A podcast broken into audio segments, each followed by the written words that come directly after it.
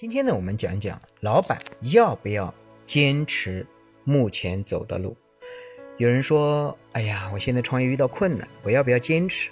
有人说：“我现在，呃，都没有资金了，我要不要坚持，还是放弃？”有人说要坚持，有人说要放弃。我觉得我们要从以下八个角度去思考：一，索罗斯说，重要的不是做出正确的判断的频度。而是做出正确判断的量级。巴菲特说自己一生做对的决定不过十来次。我们什么是对的，什么是错的？我们的判断是基于短期的一个月、一年，还是长期的五年、十年以及未来的趋势？第二，战略上打持久战，战术上打歼灭战。你做。还是不做，放弃还是坚持，继续还是另觅他路？你要从战略上去思考，那就一定是持久的；那从战术上去思考，你能不能打一个歼灭战？当然，这个一定要实事求是，具体问题具体分析。第三，据说啊，红杉投资的原则是。赌赛道，不赌赛手。我觉得这句话就和《孙子兵法》说的是一样的，就是求之于事，不责于人。如果这是一个大趋势，可能只需要三分的人才就能做到；如果这不是一个大趋势，或者是一个衰退的势的行业，那，你可能用十分的人都不一定能做成。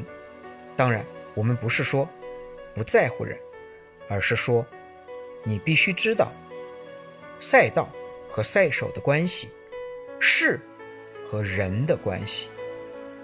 第四点，创新过程中目标的重要性，几乎是如何高估都不过分的。你是放弃还是继续？你有没有考虑过目标是什么？你明白你要什么吗？哥伦布不见得是同时代航海技术最好的船长，装备也不一定出众。他最大的优点就是敢一路往西开，虽然是基于错误的目标，但是至少他有个目标啊，他立了目标啊，他作为船长，给这一船的人立了目标啊，他自己也坚信这个目标啊。哥伦布首航之后，那条航海线路立刻就变得很常规了，就是因为已经有了一个清晰的目标。第五，放弃还是继续？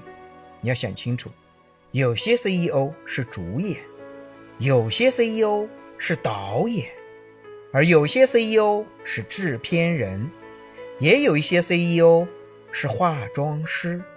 请问你？是谁？欢迎你留言，我们一起探讨。第六点，卧倒是比踢正步更有实用价值的技能，这是对战士来说的。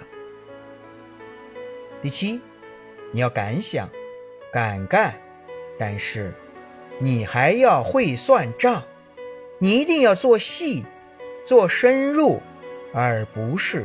只观其大略。第八，实事求是，还是说实事求是，力行正道，实事求是。